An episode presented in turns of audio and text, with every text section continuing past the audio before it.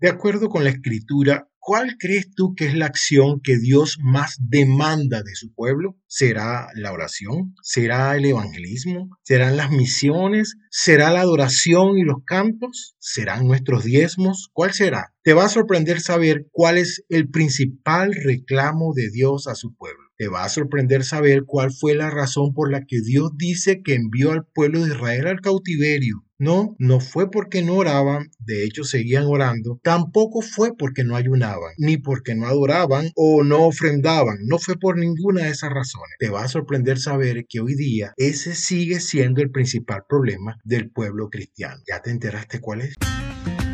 Esto y más vamos a hablar en nuestro episodio de hoy. Hola, ¿qué tal? Yo soy Raúl Rivera y esto es Volver a la Palabra. Un podcast que tiene como objetivo estimularnos unos a otros a leer la palabra de Dios cada día y regresar a la doctrina verdadera de la Escritura. En este episodio vamos a descubrir cuál es el principal reclamo de Dios a su pueblo. Pocas veces Dios contendió con su pueblo porque no oraban, cantaban u ofrendaban. Tampoco reclamó que no asistían a conciertos, congresos o eventos majestuosos.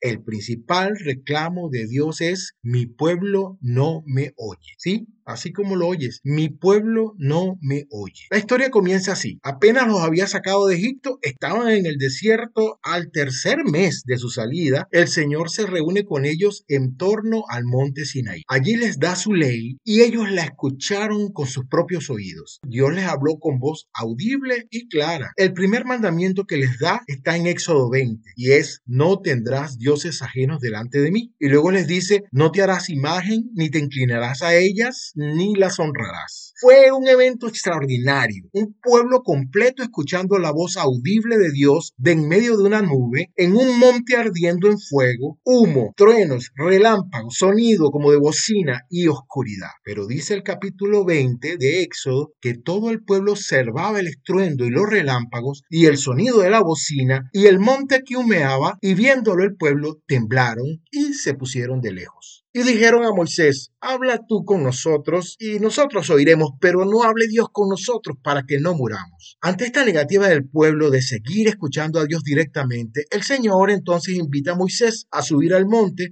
para entregarles la tabla de la ley, es decir, los mandamientos que ya les había hablado de manera audible. Ahora se los entregaba de manera escrita, como para que no quedara lugar a dudas. Pero no habían pasado ni 40 días del encuentro con Dios con su pueblo y ¿saben qué hizo el pueblo de Dios? Ignorando lo que acababan de escuchar, se hicieron la imagen de un becerro exactamente lo contrario de lo que acababan de escuchar desde la voz audible de Dios. Fue un momento de extrema tensión. Dios ofreció exterminarlos y poner a Moisés sobre otro pueblo más fuerte y más numeroso que él. Pero Moisés intercedió y Jehová se arrepintió del mal que había de hacer a su pueblo. Dice eh, Deuteronomio 9:19, porque temía causa del furor y de la ira con que Jehová estaba enojado contra vosotros para destruiros. Pero Jehová me escuchó aún esta vez. Luego de este acto de rebeldía, continuaron su peregrinaje por el desierto durante aproximadamente dos años. Al terminar el recorrido, estando listos para entrar a conquistar la tierra prometida, y luego de haber enviado a dos espías a reconocer la tierra, el pueblo nuevamente duda de la palabra de Dios y prefiere no obedecer la orden de entrar a poseer su herencia. Le pareció más lógico su propio razonamiento. Ante toda esta circunstancia, la palabra de Dios no se hace esperar y les dice en números 14:11, ¿hasta cuándo me ha de irritar este pueblo? ¿Hasta cuándo no me creerán con todas las señales que he hecho en medio de ellos? Y más adelante en el versículo 22 y 23 dice, todos los que vieron mi gloria y mis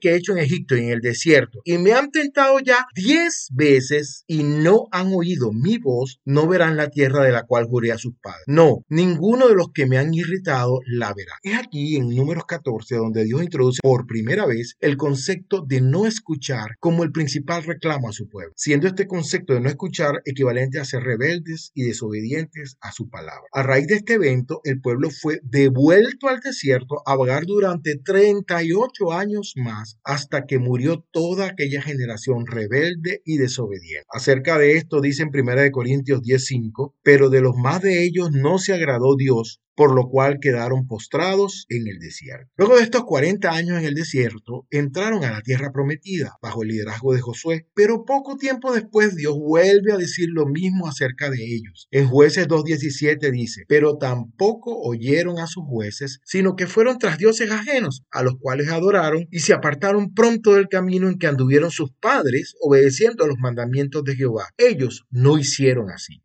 Pasa un periodo de aproximadamente 400 años bajo el liderazgo de los jueces de Israel y luego el pueblo pidió que los gobernase un rey, como los demás pueblos de la tierra, y Dios eligió a Saúl. Pero, ¿cuál fue la característica principal de Saúl, el primer rey de Israel? Exactamente, no oír por eso el profeta lo reprende en 1 Samuel 13, del 13 al 14 le dice, entonces Samuel dijo a Saúl, locamente has hecho, no guardaste el mandamiento de Jehová tu Dios que él te había ordenado, pues ahora Jehová hubiera confirmado tu reino sobre Israel para siempre, mas ahora tu reino no será duradero. Jehová se ha buscado un varón conforme a su corazón, al cual Jehová ha designado para que sea príncipe sobre su pueblo, por cuanto tú no has guardado lo que Jehová te mandó. Muchos años después, varias generaciones postreras. Habiendo pasado una gran cantidad de reyes sobre el pueblo de Israel, Dios sigue reclamando lo mismo a su pueblo. Veamos Isaías 42, 18 al 21. Dice, sordos, oíd, y vosotros Ciegos, mirad para ver. ¿Quién es ciego sino mi siervo? ¿Quién es sordo como mi mensajero que envié? ¿Quién es ciego como mi escogido y ciego como el siervo de Jehová, que ve muchas cosas y no advierte, que abre los oídos y no oye? Jehová se complació por amor de su justicia en magnificar la ley y engrandecerla. Aquí Dios reclama que no hay nadie más sordo que su propio pueblo. Y en contraste dice que él quiso engrandecer su ley, la misma ley que su pueblo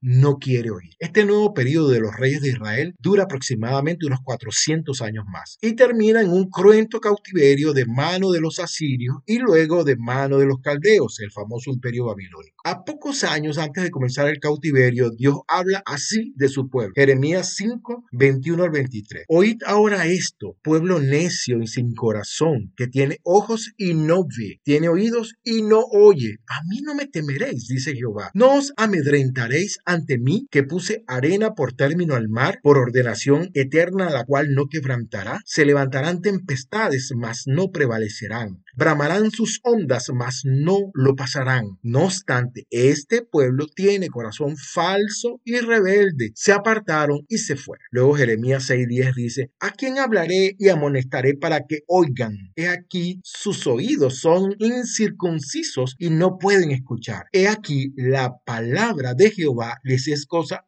vergonzosa, no la aman. Luego en el verso 19 del mismo Jeremías 6 dice, oye tierra, es aquí yo traigo mal sobre este pueblo el fruto de sus pensamientos, porque no escucharon mis palabras y aborrecieron mi ley. En Jeremías 7 le dice, ponte a la puerta de la casa de Jehová y proclama allí esta palabra y di, oí palabra de Jehová a todo Judá, los que entráis por estas puertas para adorar a Jehová. Así ha dicho Jehová de los ejércitos, Dios de Israel, mejorad vuestros caminos y vuestras obras y os haré morar en este lugar. No fiéis en palabras de mentira diciendo, templo de Jehová, templo de Jehová, templo de Jehová es este. ¿Te das cuenta que el Señor manda a proclamar esto? No en Egipto, no los amorreos, no a los moabitas, dentro de la casa de Jehová. Les dicen, oigan palabra de Jehová, porque es la casa de Jehová, es el pueblo de Dios quien ha decidido estar sordo a la palabra de Jehová. Jeremías 7, 23 al 24 dice, Mas esto les mandé diciendo, escuchad mi voz y seré a vosotros por Dios, y vosotros me seréis por pueblo, y andad en todo camino que os mande para que os vaya bien. Y no oyeron, ni inclinaron su oído, antes caminaron en sus consejos, en la dureza de su corazón malvado, y fueron hacia atrás y no hacia adelante. El mismo Jeremías 7, versos más adelante dice, Tú pues les dirás estas palabras, pero no te oirán. Los llamarás y no te responderán. Les dirás, por tanto, esta es la nación que no escuchó la voz de Jehová su Dios, ni admitió corrección. Pereció la verdad y de la boca de ellos fue cortada. El mismo Jeremías sigue diciendo en el capítulo 35, verso 13, Así ha dicho Jehová de los ejércitos, Dios de Israel, ve y di a los varones de Judá y a los moradores de Jerusalén, ¿no aprenderéis a obedecer mis palabras? Dice Jehová. Y luego en Jeremías 6.8 el Señor da como un, un elemento decisivo y le dice, corrígete Jerusalén, para que no se aparte mi alma de ti, para que no te convierta en desierto y en tierra inhabitada.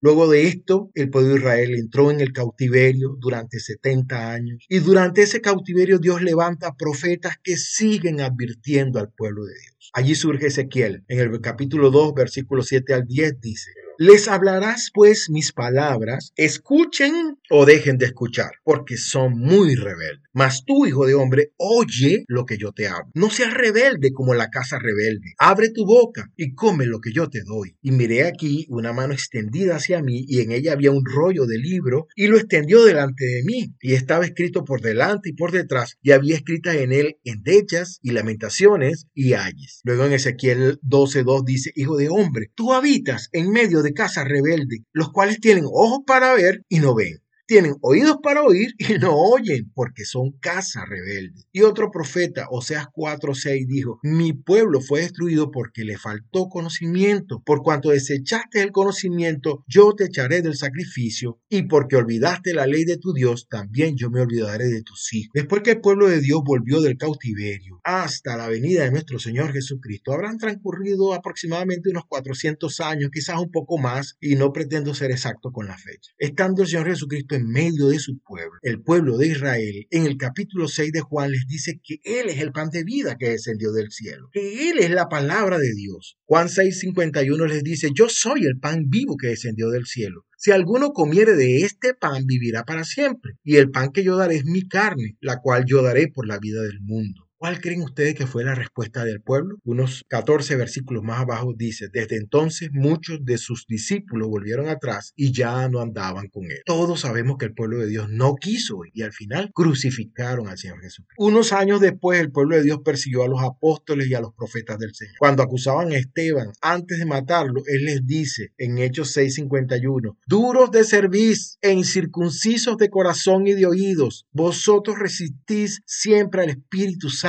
como vuestros padres, así también vosotros. ¿A cuál de los profetas no persiguieron vuestros padres? Y mataron a los que les anunciaron de antemano la venida del justo, de quien vosotros ahora habéis sido entregadores y matadores, vosotros que recibiste la ley por disposición de ángeles y no la guardáis. Ahora, ante todo este panorama, medite, ¿cómo debemos nosotros tratar la palabra de Dios? ¿Qué relevancia le debemos dar nosotros a su palabra? ¿Vamos a tener la misma conducta, el mismo comportamiento que la casa de Israel? Ciegos, sordos, duros de corazón, o seremos obedientes y nos dedicaremos a escuchar su palabra.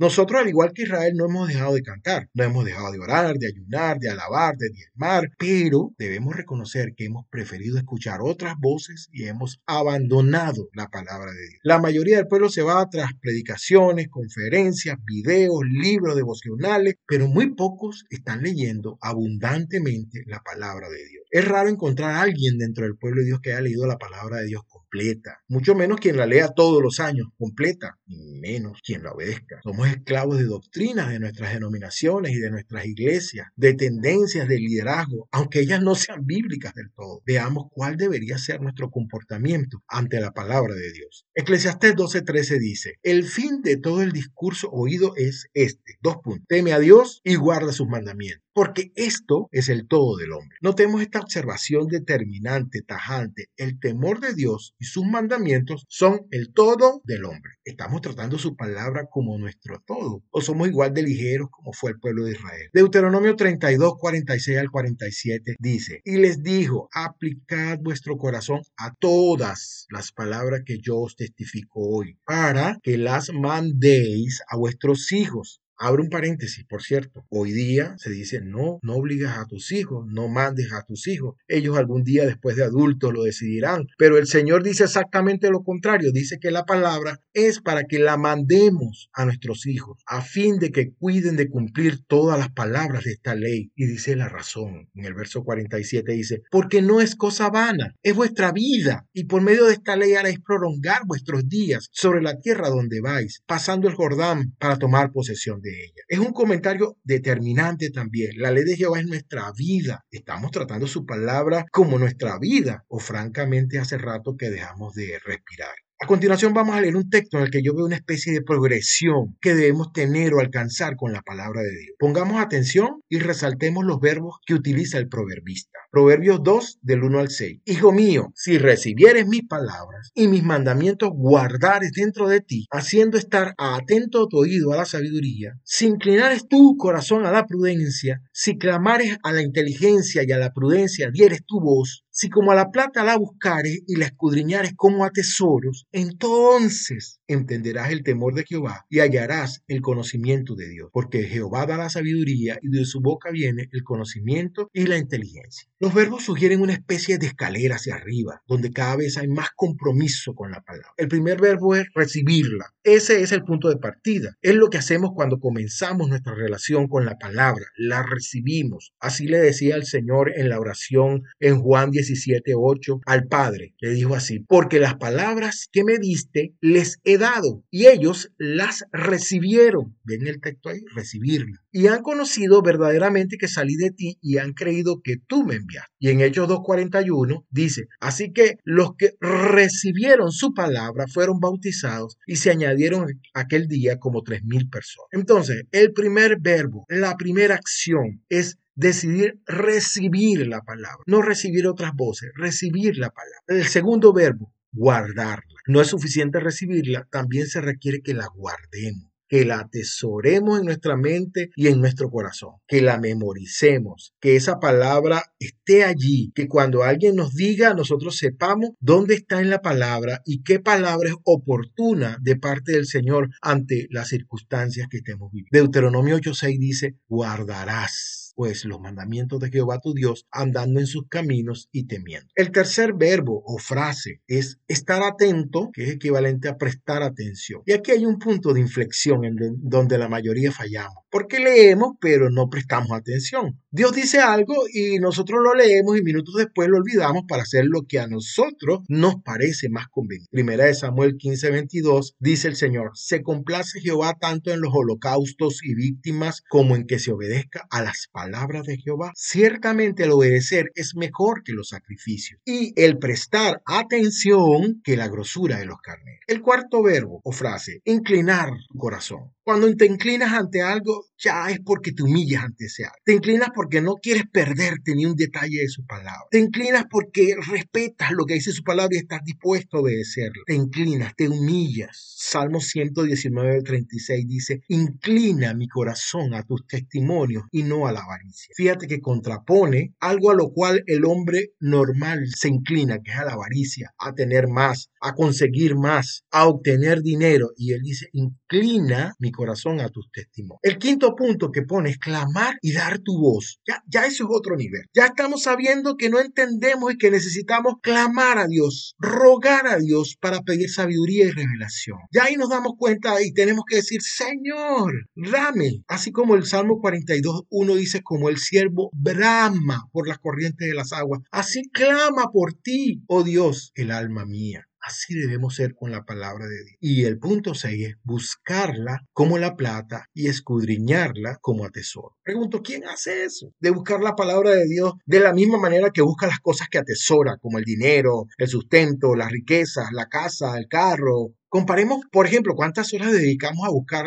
la riqueza y comparémoslo con cuántas horas dedicamos a escudriñar la palabra. Y el Salmo 19.10 dice, deseables son más que el oro y más que mucho, oro afinado y dulce más que miel y que la que destila del panal. Dice el proverbio que después que nosotros pasemos por estos seis pasos de recibirla, guardarla, y luego estar atento y luego inclinar mi corazón y luego clamar y dar mi voz y finalmente buscarla como la plata y como el tesoro, dice allí, entonces entenderás el temor de Jehová y hallarás el conocimiento de Dios. Es tremendo eso. Finalmente debemos presentarnos ante Dios hablando menos, pero oyendo más. Estamos muy acostumbrados a llegar delante de Dios hablando, hablando, hablando, pero sabes, la palabra dice que debemos hablar menos y oír más. Eclesiastés 5 del 1 al 2 dice, cuando fueres a la casa de Dios, guarda tu pie y acércate más bien para oír que para ofrecer el sacrificio de los necios, porque no saben que hacen mal. No te des prisa con tu boca, ni tu corazón se apresure a proferir palabras delante de Dios. ¿Por qué? Porque Dios está en el cielo y tú sobre la tierra. Por tanto, sean pocas tus palabras. Nuestra prioridad es oír a Dios en su palabra. No hablar, oír. Por eso dice Habacuc 2.20, mas Jehová está en su santo templo, calle delante de él toda la tierra. ¿Para qué sirven nuestras oraciones y nuestros cantos si no hemos oído primero a Dios? Según el Proverbio 28.9, el que aparta su oído para no oír la ley, su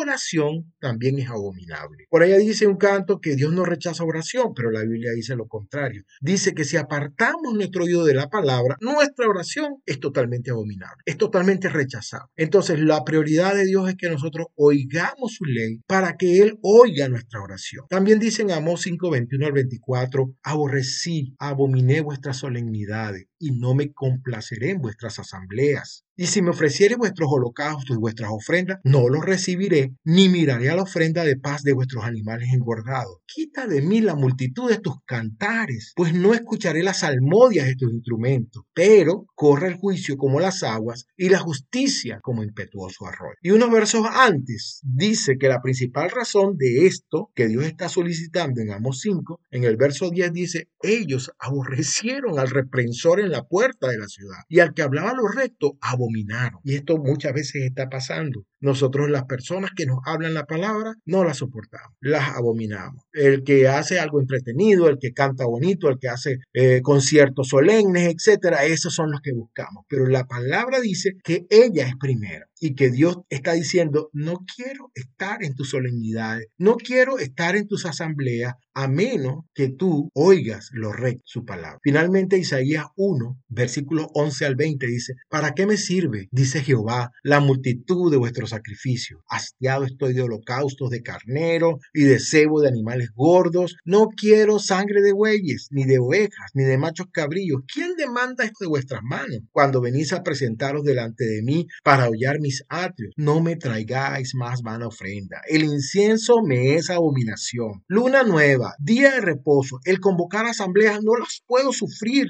Son iniquidad vuestras fiestas solemnes. Vuestras lunas nuevas y vuestras fiestas solemnes las tiene aborrecida mi alma. Me son gravosas. Cansado estoy de soportarlas. Cuando extendáis vuestras manos, yo esconderé de vosotros mis ojos. Asimismo, cuando multipliquéis la oración, yo no oiré llenas están de sangre vuestras manos. Lavaos y limpiaos, quitad la iniquidad de vuestras obras de delante de mis ojos. Dejad de hacer lo malo, aprended a hacer el bien. Buscad el juicio, restituid al agraviado, haced justicia al huérfano, amparad a la viuda. Venid luego, dice Jehová, y estemos a cuenta. Si vuestros pecados fueren como la grana, como la nieve serán emblanquecidos. Si fueren rojos como el carmesí, vendrán a ser como blanca lana. Y miren este versículo con el que cierra. Si quisieres y oyereis, comeréis el bien de la tierra. Si no quisieres y fuereis rebeldes, seréis consumidos a espada, porque la boca de Jehová lo ha dicho. Amados, ¿qué debemos hacer ahora? Oremos arrepentidos delante de Dios por no haber considerado su palabra como nuestro todo y como nuestra vida.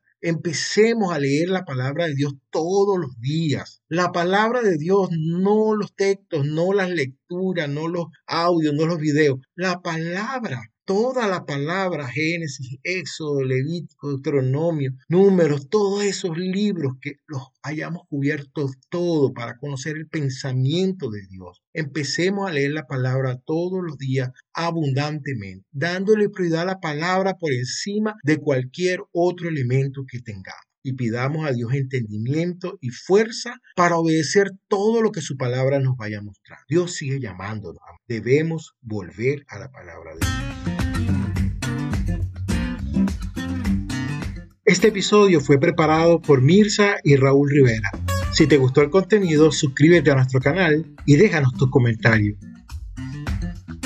Puedes ver más de estos estudios en volveralapalabra.wordpress.com y en 365 días con la palabra.wordpress.com.